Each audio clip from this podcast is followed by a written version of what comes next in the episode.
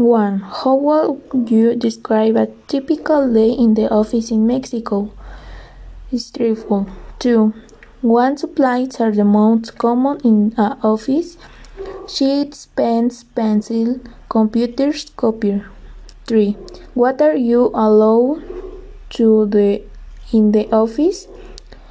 Business meeting. 4. What can happen if you are late for the office? I am interested in. 5. How should you dress for the office? Formal. 6. What are the main activities in the office? Business meeting, working on the computer. 7. Would you like to work more than 9 hours a day in the an office? No. 8.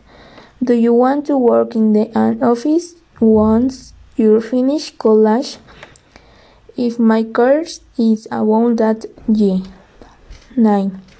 What should you in the youth want to be a manager in an office? Stand out in my work. 7.